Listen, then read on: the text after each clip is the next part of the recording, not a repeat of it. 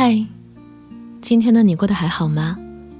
这里是半岛玫瑰，我是玫瑰。新浪微博搜索“台风和玫瑰”可以找到我。我很早就明白了，我就是那种喜欢延迟满足的人。微风吹我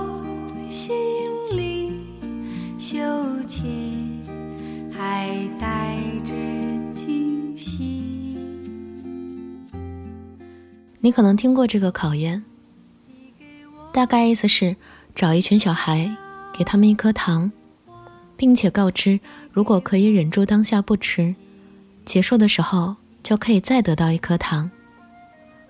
很多小孩忍不住糖果的诱惑，马上就吃掉了，而那些忍住没吃的小孩得到了两颗。通过跟踪调查，发现他们在长大后考试成绩更好。适应力也更强。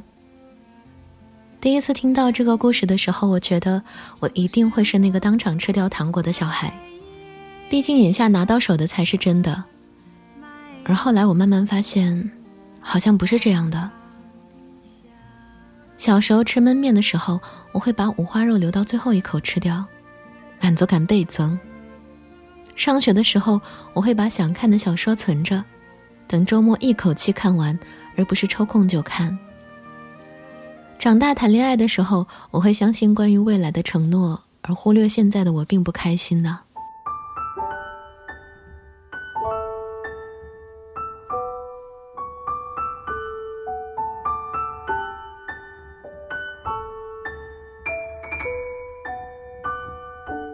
我们这类的小孩，好像从小就被教育成了擅长延迟满足的类型。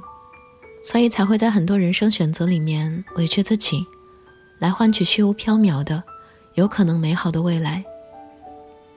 仔细回想一下，我一直是一个焦虑感特别重的人，看似随波逐流的走到了今天，但生活中总是周而复始的陷入焦虑和恐慌中。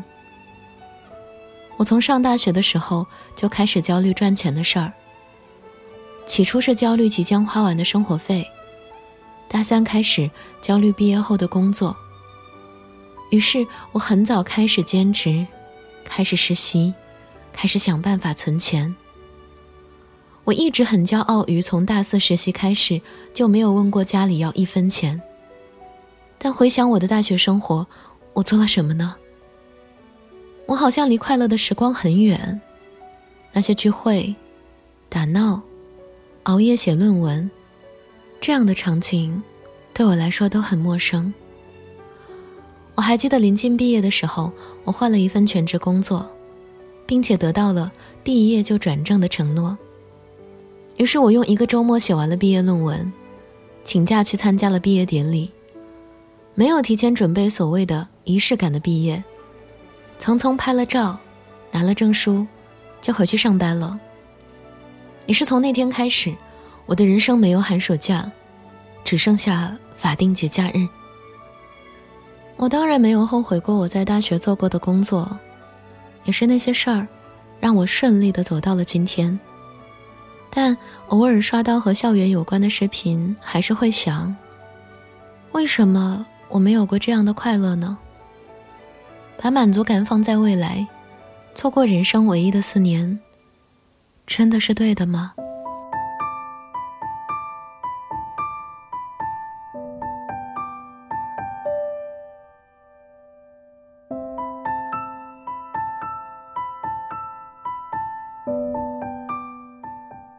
这份焦虑感，在我的感情中也是一样。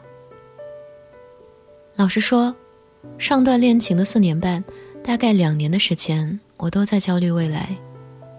从对方以及对方的家人表示可以早点结婚的时候，我就开始焦虑了。我开始更有意识的存钱，并且陷入无休止的思考中。如果结婚，是不是还得换一个离新家近一点的工作？是不是没多久就会被催生？是不是要督促对方努力工作？是不是要规划如何安排去哪里过年？是不是要更了解彼此的家人？是不是真的拥有了结婚的条件？是不是这些根本不是我想要的。天知道，当我们分手的那天，我也才二十三岁。我到底在干嘛？恋爱难道不是用来让人快乐的吗？为什么我感受更多的是焦躁和迷茫？为什么爱情不能简单一点，享受当下的快乐，其他的顺其自然就好？为什么我不能当一个不负责任的人呢？开心就继续，不开心就分开。该死的延迟满足，让我变成了一个无法安心享受当下的人。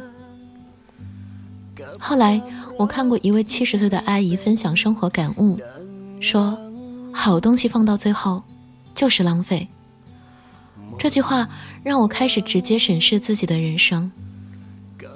放到最后才吃的五花肉，因为吃得太饱，似乎也没那么美味了。习惯性先收起来的礼物，放着放着。就忘记了当初的喜悦，在感情里不断焦虑的未来，也因为没有好好去经营关系，反而失去了未来。那些自动的延迟满足的选择，最后换来的并不是更大的满足感，而是无法享受这件事物本身的惆怅感。也是那位七十岁的阿姨，她说：“有时候，所谓的节俭，其实是一种浪费。”因为世间万物都有它的期限，在一段时间里，它是最有价值的。你不用它，过了这个时间，其实就成了浪费。是啊，幸福和快乐就像冰淇淋，拿在手里就那么一会儿，在融化之前，我们要把它先吃掉。所以呀。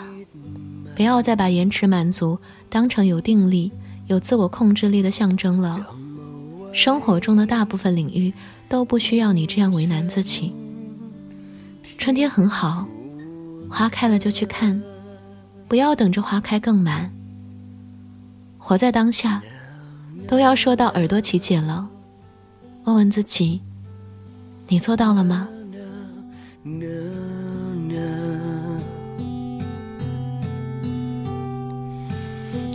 หนาวหนาวหนาวหนาวหนานหลับตา พักลง สักหน่อย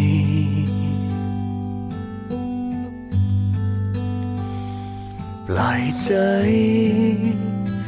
ให้ล่องลอย ตามความฝัน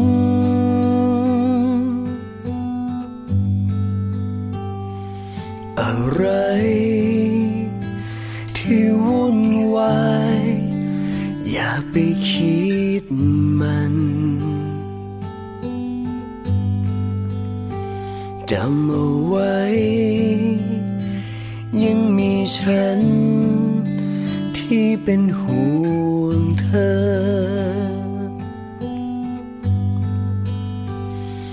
หลับตา พักลง เธอเธอ。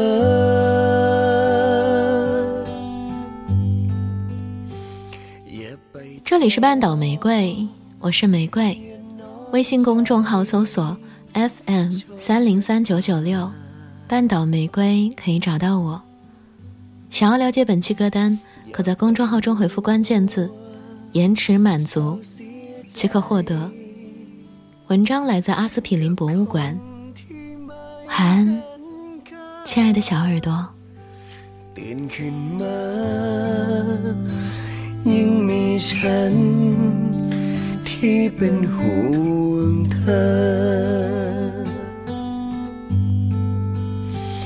ไม่มีใคร